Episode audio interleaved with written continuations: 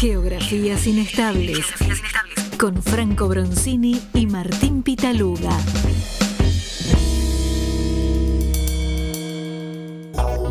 En Geografías Inestables, Análisis Internacional con Damián Sval. ¿Cómo te va, Damián? ¿Qué tal?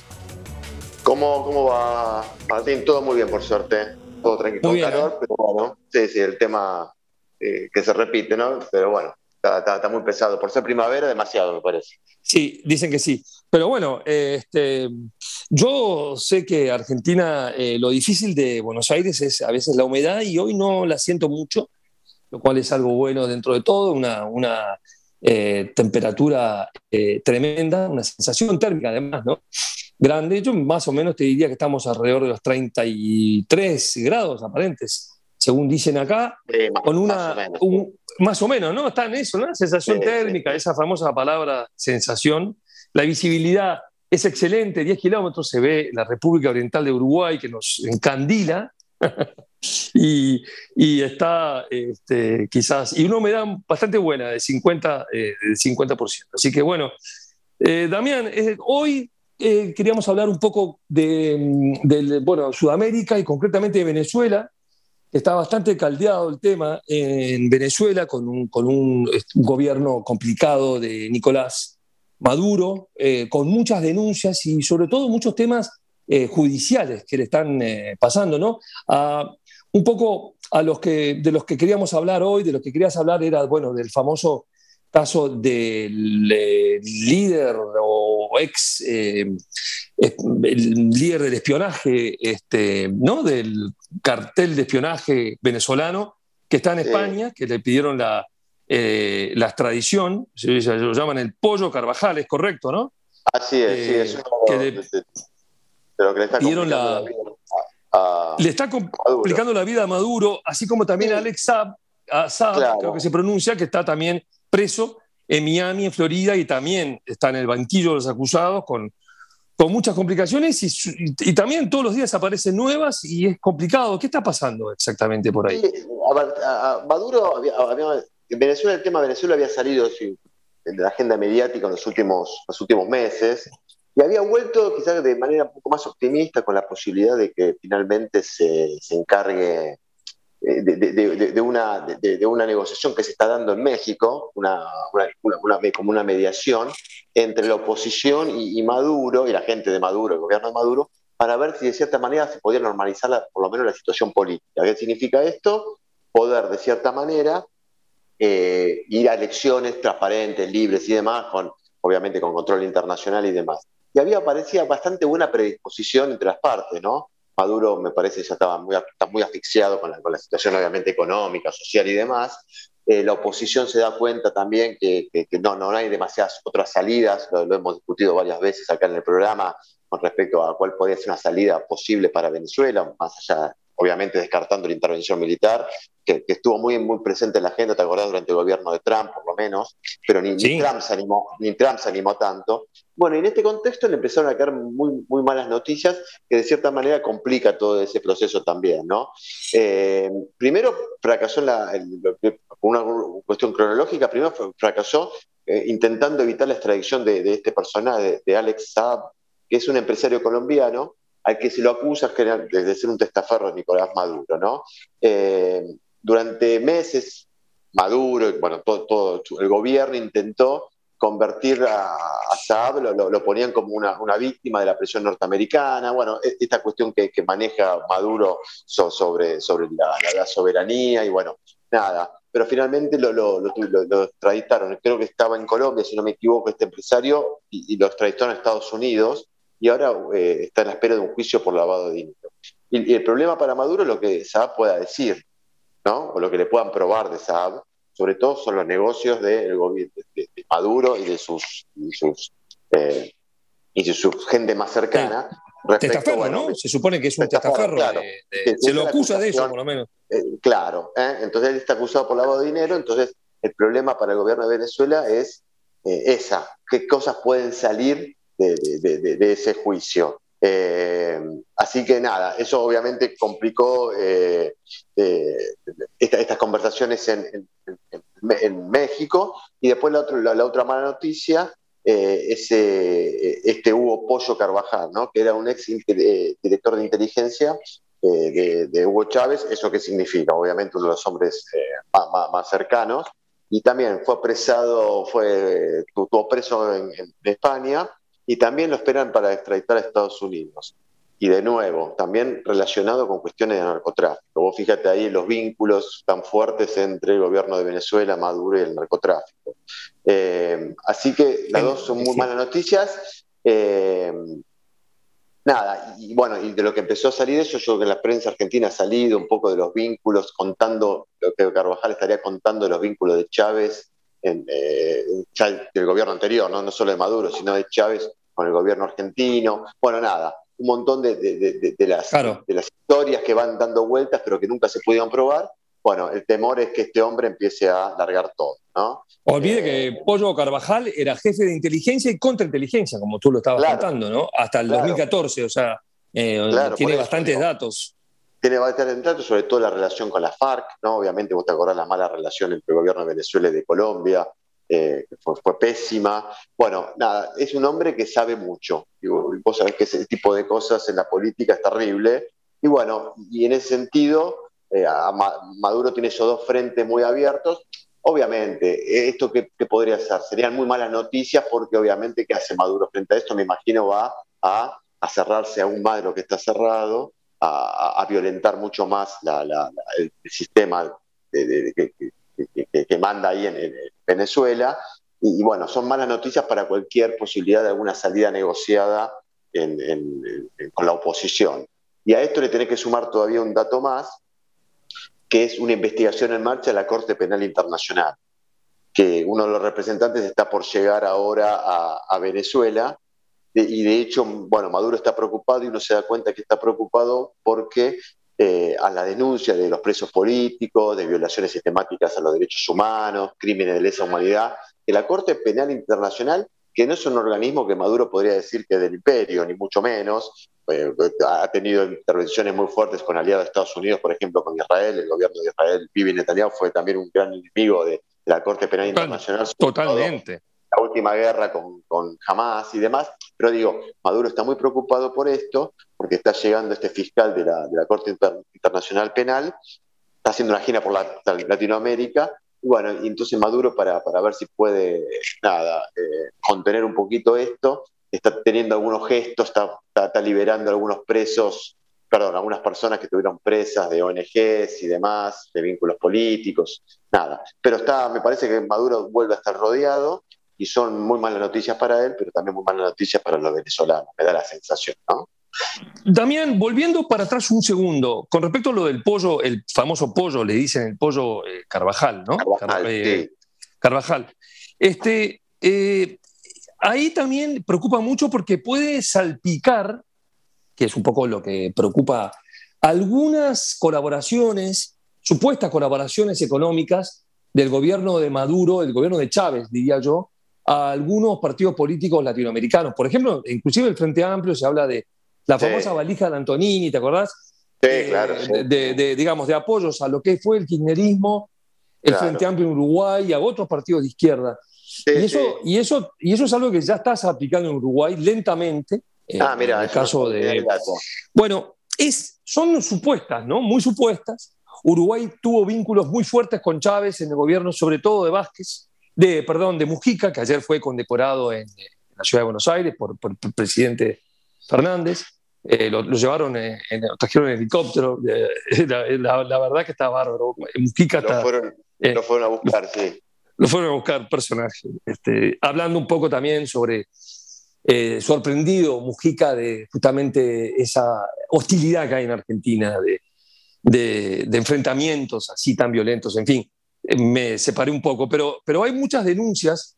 Eh, el presidente Mujica tenía, tenía una relación muy estrecha con Chávez eh, y, ahí aparecen eh, salpicaduras de este, de este hombre que fue, lo quisieron extraditar a Estados Unidos y por ahora se frenó el tema, está en España, es así, ¿no? Por ahora está frenado.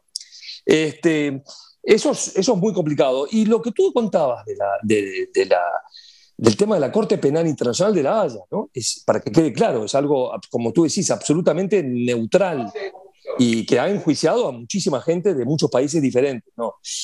Es muy difícil que él pueda hacer algo Maduro, porque de lo que estamos todos de acuerdo es que en Venezuela es una violación sistemática de los derechos humanos, ¿no? Se hablan que hay 250 presos políticos, que hay... Eh, está complicado el tema, ¿no? Por más que ciertos sectores del progresismo, de la izquierda, quieran defender algo que, es indefendible, sin ningún tipo de duda. no, no, siempre no es defendible. No, para nada. Yo, por, lo menos, desde el punto de vista de la justicia política, de, las instituciones y de la separación de poderes, digo, no, no, no, no hay ningún argumento y ni hablar de las violaciones de derechos humanos. Yo creo que Maduro, eh, digo, Maduro es, eh, y de la izquierda latinoamericana no ha podido todavía tampoco encontrar una vuelta a eso, ¿no? A cómo afrontar este tema con cierta, eh, a ver cómo decirlo, con cierta responsabilidad. Yo creo que le está costando mucho al gobierno argentino, por ejemplo, vos hacia el Frente Amplio ahí en Uruguay, vos, tenés más conocimiento. Sí, está muy complicado. Muy complicado. el Frente Amplio es un buen ejemplo, te, lo explico rápidamente para entender justamente lo, difícil que está el tema, ¿no? Porque, a ver, el Frente Amplio está dividido en cómo se condena a Venezuela. Eh, ningún sector del Frente Amplio apoya al Grupo de Lima, lo que fue el Grupo de Lima, en su momento, que además son unos de los que denunciaron, hicieron una denuncia formal en, la Corte Penal eh, Internacional en el, eh, hace unos años. Pero sí, el Frente Amplio está dividido en, en condenar a Venezuela como un país que no respeta los derechos humanos y hay violaciones sistemáticas. Y donde creemos, por lo menos algunos creen, de que se puede hablar de una democracia, bueno, en fin, con muchas comillas, con, muchas, con muchos peros, y donde eh, las distintas elecciones que ha tenido Maduro, ¿no?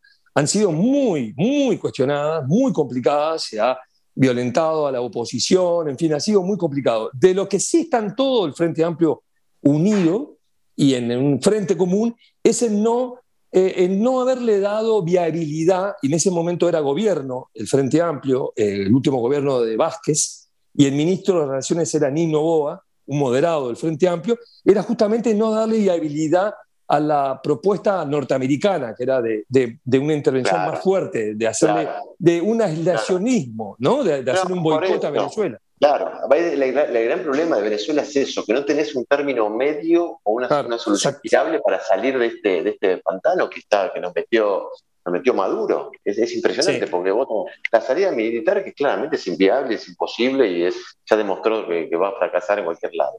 Y después las negociaciones que tampoco van para ningún lado. Entonces, y encima tenés en el medio este tipo de episodios donde es utilizado en los países también como, como eh, lo de Venezuela, también lo de Nicaragua, como eh, para, para, para, todavía eh, agrandar la grieta que hay, porque los partidos de centro, centro derecho, opositores a los gobiernos progresistas, centro izquierda, lo están aprovechando en Argentina, en Uruguay, en Chile, en Chile también, digo, está muy presente en el discurso del candidato de, más de derecha, hablando justamente de esto, ¿no? de Venezuela y de cómo los sectores progresistas o izquierdas siguen apoyando a, regímenes como Venezuela, como Nicaragua.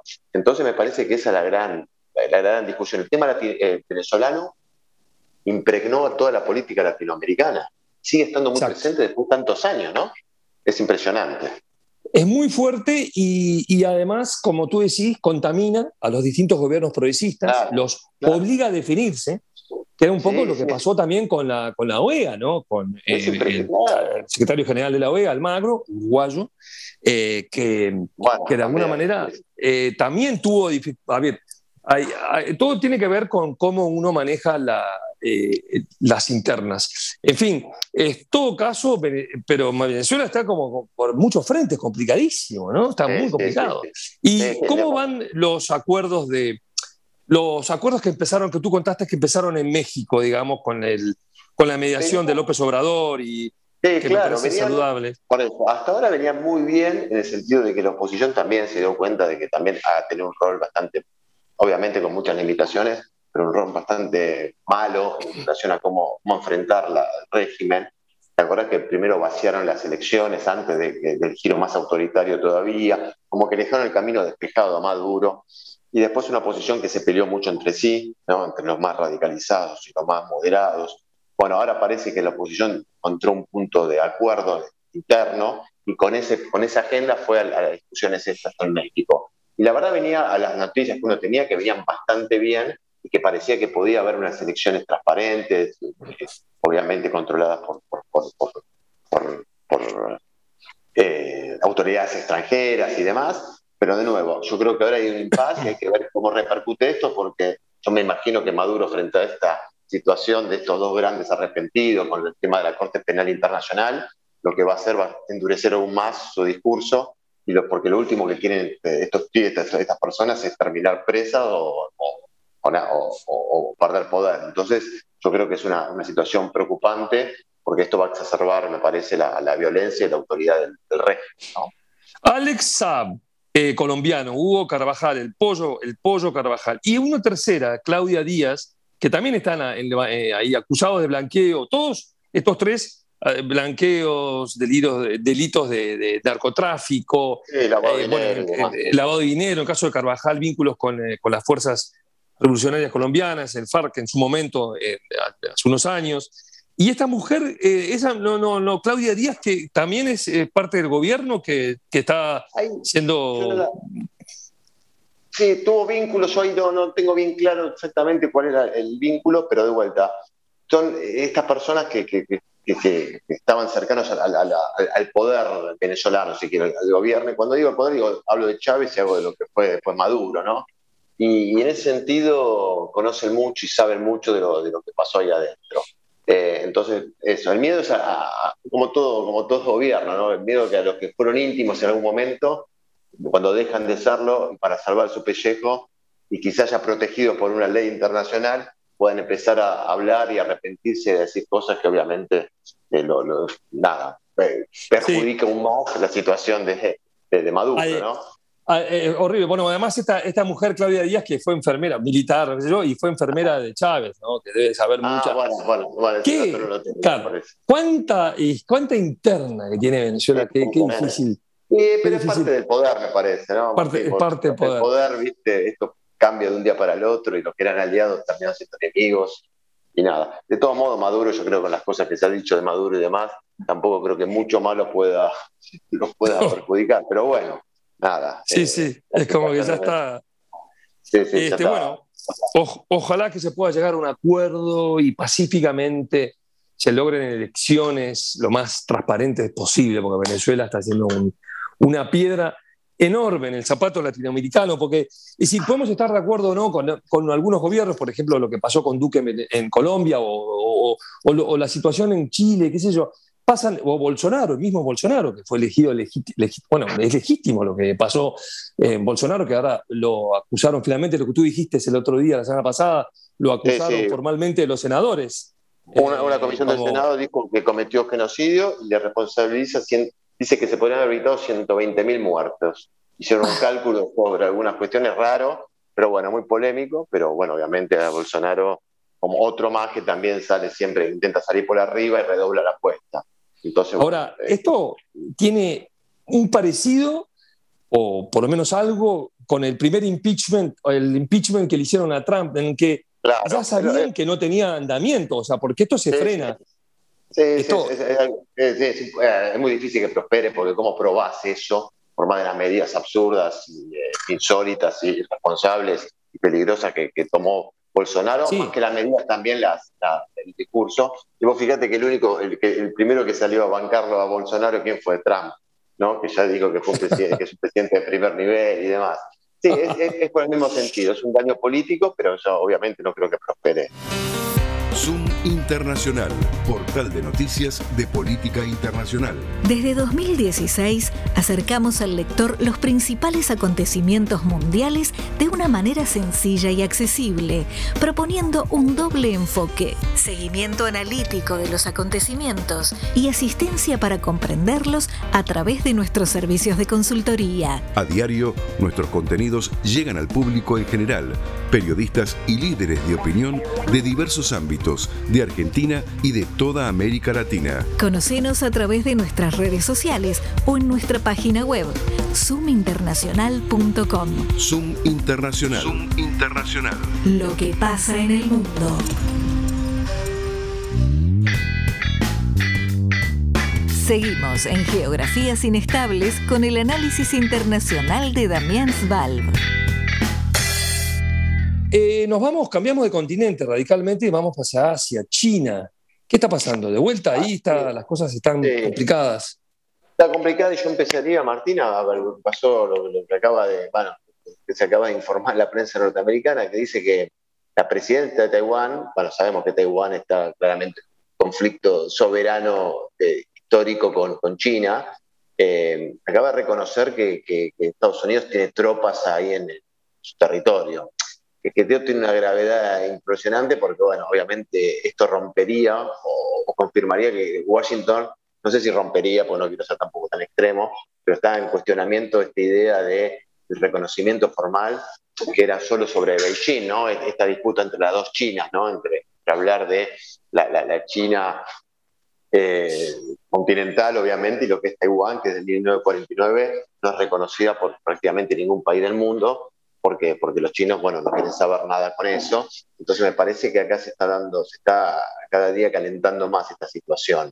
Eh, y pone a Estados Unidos y a Biden en un una, situación de, mucha tensión con China. Claramente es intencional, esto no, no, no, no, es un error, es claramente una idea que tiene Estados Unidos de desafiar el poder chino y los chinos reaccionaron claramente. ¿no? Eh, dice, ya, ya habían reaccionado antes de esta noticia sobre la defensa, si se quiere, diplomática, se habla de que Estados Unidos podría reconocer, viste que el reconocimiento de un país tiene que ver con la política generalmente, ¿no? Y bueno, Estados Unidos desde el 79 obviamente eh, desconoce la soberanía taiwanesa, pero me parece que en este momento que se está hablando, China ve venir algún tipo de movimiento diplomático en ese sentido, eh, lo calificó de una afrenta flagrante en la declaración de Estados Unidos de defensa de la inclusión de China, porque a un funcionario norteamericano habló de, incorporar a Taiwán a Naciones Unidas. Cosa que China va, a Sí, sí. Eh, ¿Un funcionario de nivel, de alto nivel? Blinken, Blinken, el secretario de Estado directamente. Ah, Blinken. Sí, sí, sí. Directamente. Eh, porque entonces, como tú decís, desde el año 79, de 1979, Estados Unidos Dejó de reconocer a, Tapei, al gobierno de, Taiwán, Tapei, como, y, ahí pasó a reconocer a China. ¿no? Claro, eh, a, continental como la única China, ¿no? Esta idea de las dos Chinas que no, no es aceptada obviamente por el gobierno de Beijing, claramente, ¿no? Eh, claro. Y aparte eso representa los valores democráticos, occidentales y demás, que, bueno, que chocan obviamente con, y ah, incorporarlo a Naciones Unidas, que querría decir un poco, por ejemplo, como está la autoridad palestina en Naciones Unidas, o sea, con, voz, voto, eh, voz sin voto. sí, o pensar que algún país, que Francia o Alemania digan que Cataluña podría incorporar. Estoy, exagerando un poco, ¿no? Pero digo, eh, estamos hablando de, un, gesto diplomático de, una gravedad sin precedentes, sin precedentes. Eh, el uso político de esto. Y pero obviamente esto responde a la feroz guerra comercial que están librando estos dos países, eh, a, los avances chinos claramente en, cuanto a su zona de influencia, eh, sobre todo en el mar de China, en el Índico, en el Pacífico, eh, nada, y, las amenazas de China sobre una acción militar sobre Taiwán, que tampoco parece ser tan fácil, ¿no? Porque uno dice, bueno, China, Taiwán y demás, y más sobre todo en este contexto donde muchos países podrían salir entre comillas, en defensa de Taiwán.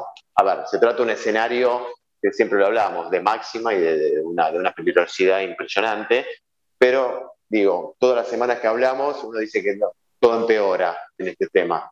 Y hay que ver hasta dónde aprietan tanto China y hasta dónde aprieta Estados Unidos. Eh, me imagino que va a haber ahora una, una cumbre en G20, va a haber una cumbre sobre el tema del cambio climático en Escocia, y ahí yo creo que se van a profundizar las diferencias, ¿no? En materias comerciales, en materia ecológica, bueno, en todo. Pero el tema Taiwán me parece que es el más concreto, el más territorial, donde está en juego eh, la historia y donde está en juego un montón de, intereses que pueden golpear muy fuertemente la relación entre, Estados Unidos y China, ¿no?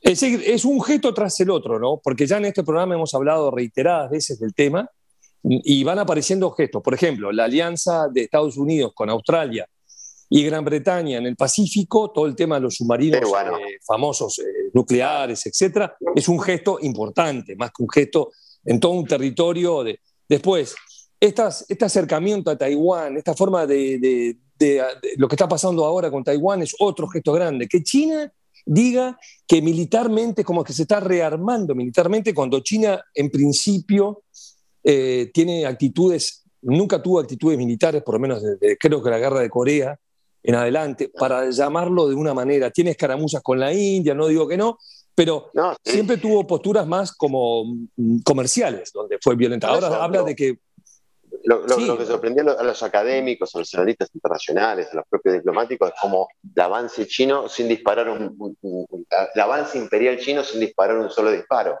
¿no? sin, entrar en ninguna guerra. Lo hacía en Latinoamérica, lo hacía en África, lo hacía con la ruta de la seda, eh, lo hacía en Europa. Pero bueno, parece que ahora la, la situación cambió yo creo que ahí el gobierno de Trump también me parece que la, guerra comercial no, era una, no, fue una locura de Trump, sino me parece que ya es una política de Estados, Estados Unidos, eh, porque si no, no se puede entender cómo lo, ha bancado también eh, eh, Biden. Y yo digo, no solo la ha bancado, sino ha profundizado esa política, la ha exacerbado. Entonces, yo creo que entramos hace unos años en una nueva etapa, una expansión china donde China juega, y es interesante esto, ¿no? Cómo juega, como jugaría cualquier imperio, ¿no? Primero asegurarse su zona de influencia, después que no le mojen la oreja con cuestiones que tengan que ver con, reconocimiento territorial de alguna, de, alguna región de su país, eh, con la ventaja, entre comillas, la ventaja de no ser una democracia, de, ser un régimen político absolutamente autoritario, cruel, viola, que viola los derechos humanos. Si querés, Absolutamente estuve escribiendo algunas cosas con respecto a eso, y tiene esa ventaja de vuelta, entre comillas, que no tienen las democracias occidentales o las que la tienen menos. Entonces China se convierte en un actor que también puede seducir muy fuertemente a muchos países por el tema económico. Esta es otro, otra ventaja que tiene. Eh, entonces, y sin duda... como se comportan los imperios, y al mismo tiempo tiene una ventaja de seducción económica y comercial que la verdad que es muy difícil de rechazar para muchos. Y muy difícil, Uruguay mismo en este momento está viviendo eh, un, acuerdo, un posible tratado de libre comercio directo con, China por fuera del Mercosur, que es el gran tema de disputa, de, enfrentamientos. Sí, como Uruguay quiere, escaparse de ahí, ¿no? De, la dura que, ellos consideran que es el Mercosur para, eh, para firmar libre, tratado de libre comercio la doble vara famosa de la condena, de ahí tiene otro enfrentamiento Uruguay en Uruguay, que es un país chico, pero es interesante para, para, definir algunas cosas, ¿no? Eh, la, condena de... Sí, del tema de derechos humanos. Exacto, exacto, sí, sí, sí. Ah, hay un reportaje después de, a ver si, no sé si lo vieron, que le hacen al candidato Cargue, a Cargue, el candidato de extrema derecha, bueno, de, derecha de Chile, y le preguntan, y él dice, le preguntan sobre Nicaragua y sobre Venezuela y él dice, sí, que hay que cortar relaciones diplomáticas por tratarse de regímenes autoritarios. Y el periodista le dice, ah, bueno, China también entonces. y ahí empieza a decir, bueno, no, habría que ver porque China, pero sí, en definitiva sí. Así que a usted que es liberal, extrema, claro, usted cree que hay que cortar con China, que es el principal, uno de los principales socios comerciales de Chile, ¿entendés? Y ahí entra también para la derecha, es una contradicción, es interesante también, porque antes del primer bloque hablábamos de la contradicción de izquierda, pero para la derecha digo, condena a Nicaragua, condena a Venezuela, pero China, ¿qué pasa? ¿Ese, ese, que tú estás contando es Cast, el, el que va primero en las encuestas? Claro, sí, sí, que viene muy bien las encuestas. Eh, eh, mirá, mirá vos, es un tipo bastante extrema, de, extrema derecha, bastante de derecha, digamos. Hay que ver. muchos dicen que bueno, son del pinochetismo por otros medios, ¿no? Digo, pero sí, diría esa, esa línea, ¿no? La, más extrema de la derecha. Y Chile es interesante porque también el sector que va según las encuestas, o así empatado, digamos, que van a ir peleando el tema de las próximas elecciones, que son ahora, ¿no? En noviembre, ¿no? No, son en noviembre. Son, ahora. Es este, también un joven, digamos, un, líder eh, que fue uno de los líderes estudiantiles, que es un poco el que va liderando, ¿no? Eh, ¿Me recordás el nombre? Es eh, Boric, Boric, Boric, son de origen eh, y que también está bastante más a la izquierda. Eh, digamos, le ganó la interna a Amplio, ¿no? El, candidato del Frente Amplio, creo también se llama ahí. Y claro, le ganó la interna, serían dos candidatos dentro de, de las, entre comillas, de la, nueva política, ¿no? Porque sí. Eh, de los más moderados dentro de la izquierda, me parece que es. Sí, Boric lo más moderado dentro del sector de izquierda que dentro del panorama chileno sería un poco lo más a la izquierda, porque el partido, eh, no sé si no está, creo que no están los socialistas acá metidos, no estoy seguro. Están separados, y los demócratas cristianos también. O sea que los dos sectores, y después hay otros, otros sectores eh, que responden más a Piñera y demás. O sea que lo que es el centro chileno, centro izquierda, centro derecha, está como en segunda línea y aparecen destacados este, estos dos. Es un tema para hablar, porque además vienen ahora las elecciones. Tenemos que tomar un tema de, tomar el tema de Chile para conversarlo.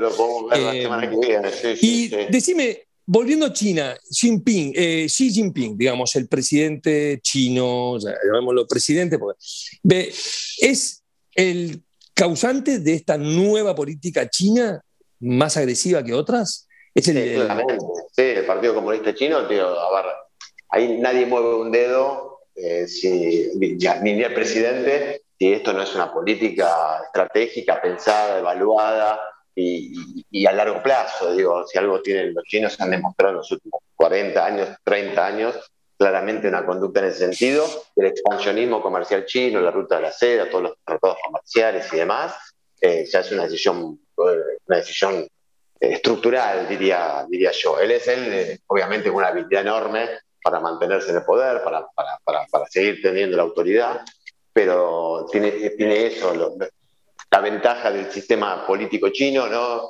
Eh, es eso, ¿no? ponerse el partido, eh, dicte los lineamientos y, ir para adelante frente, frente a eso. Así que no, vas a encontrar, por lo menos abiertamente, ningún tipo de, disidencia, ningún tipo de, consejo que puede ir por otro lado.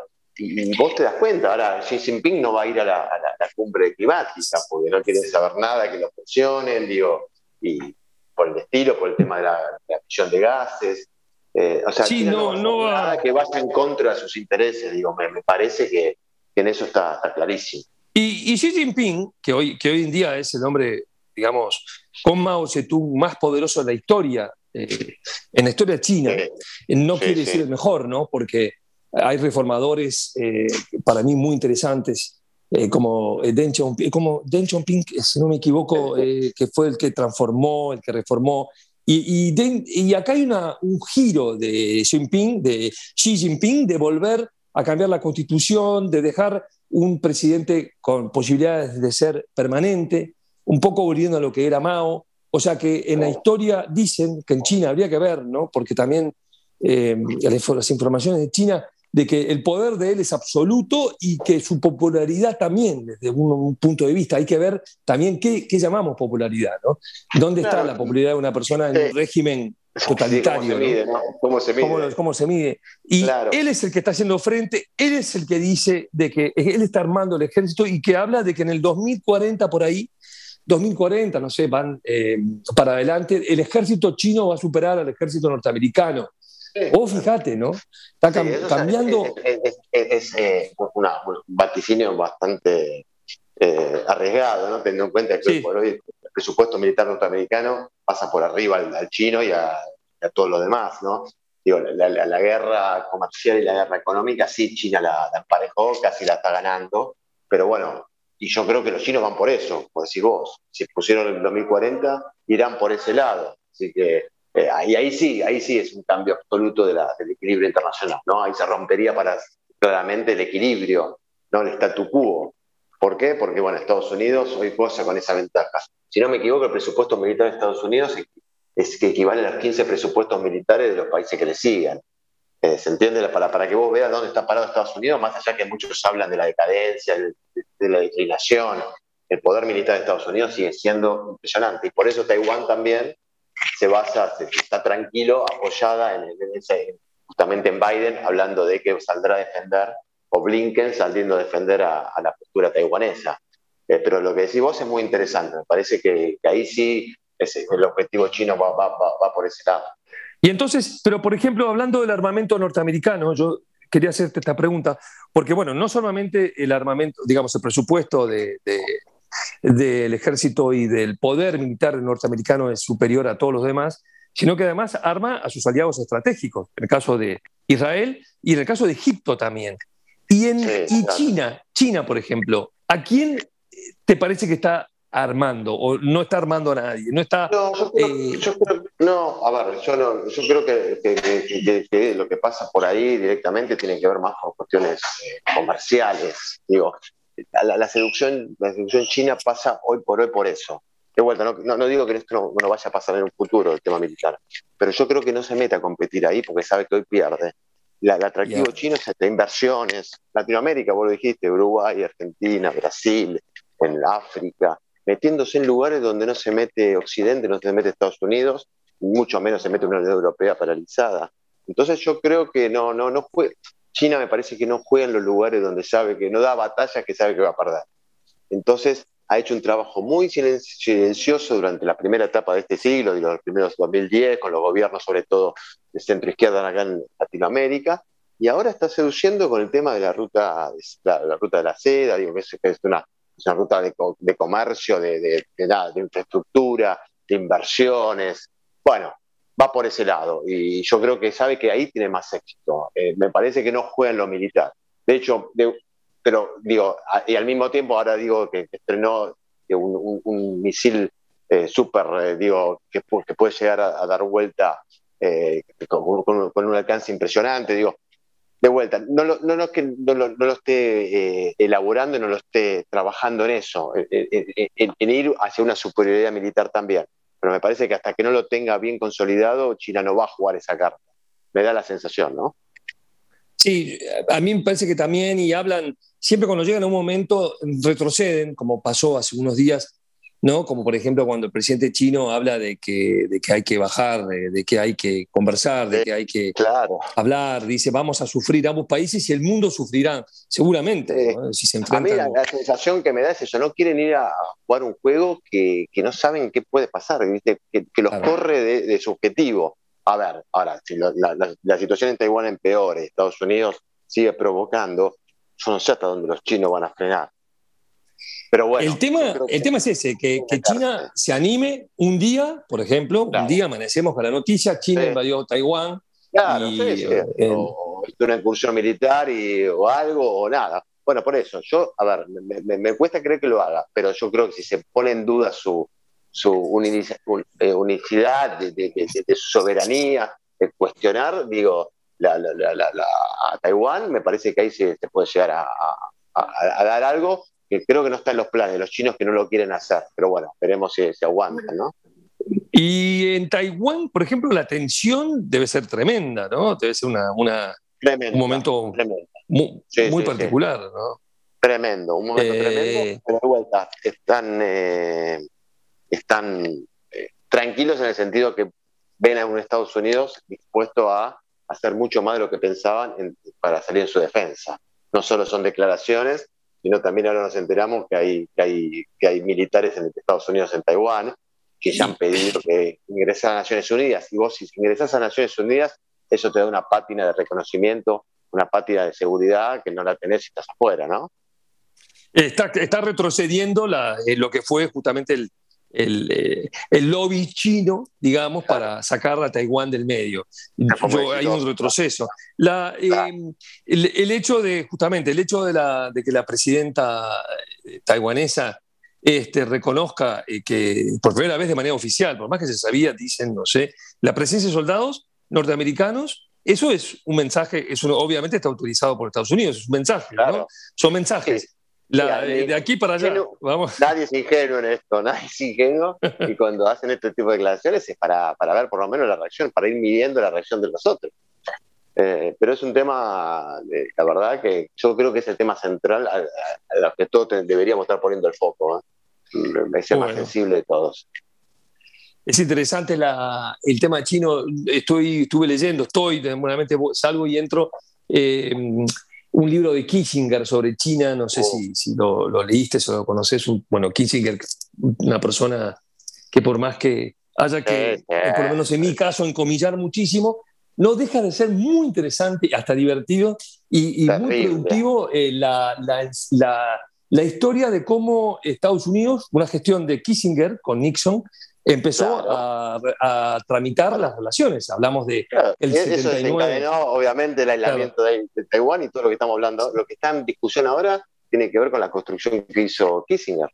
Eh, exacto. de la política internacional de los últimos. Muy bueno.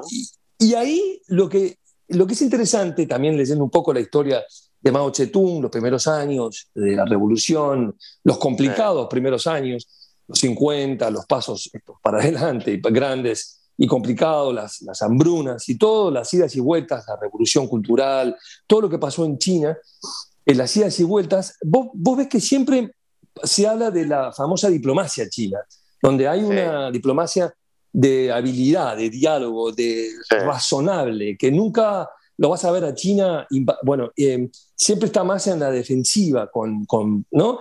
Acá hay que ver también eso, que lo conocen muy bien los políticos, eh, los norteamericanos se educan. Blinken yo creo que está muy bien preparado y formado, porque también estuvo, no nos olvidemos que Blinken estuvo em, asesorando a Biden ya hace muchos años atrás, ¿no? Lleva las dos presidencias de, de Barack y, bueno, ahora siempre a su mano derecha de, Biden, asesorándolo en los temas internacionales. Nos, nos sorprendió mucho lo de, lo, de, lo de Afganistán, pero bueno. Este... Y, lo que vos decís, ya agrego esto de los chinos, que cómo se fueron preparando. Vos sabés que la segunda, la tercera, las cuartas líneas de los gobiernos, que, que hoy gobiernan, todos fueron formados en Estados Unidos. Y, digo, se formaron ahí, conocieron lo que es un imperio, conocieron cómo actúan los imperios. Y, digo, en ese sentido, eh, nada es casual, digo, no, no hay improvisación absoluta en esto, ¿no? Fue un proceso de muchísimos años de una paciencia y de, un trabajo y, nada, te pasan por arriba, digo, esa, es un poco la, sensación que da. El eh, mismo presidente Xi, ¿no? Estuvo eh, unos años en Estados Unidos y habla siempre de sus de, la familia que estuvo viviendo, en... lo, político, en lo económico, en lo que a vos se te ocurre, el tipo se formó en las mejores universidades de Estados Unidos. Vivieron y mamaron lo que es eso. Y eso pasa con todos los imperios. Los imperios repiten las conductas de los otros, obviamente modificando algunas cosas. Entonces, no debería sorprender a nadie lo que es China hoy, ¿no? Y cuando alcance eh, ese, crecimiento militar, bueno, ahí vamos a estar hablando de otra cosa.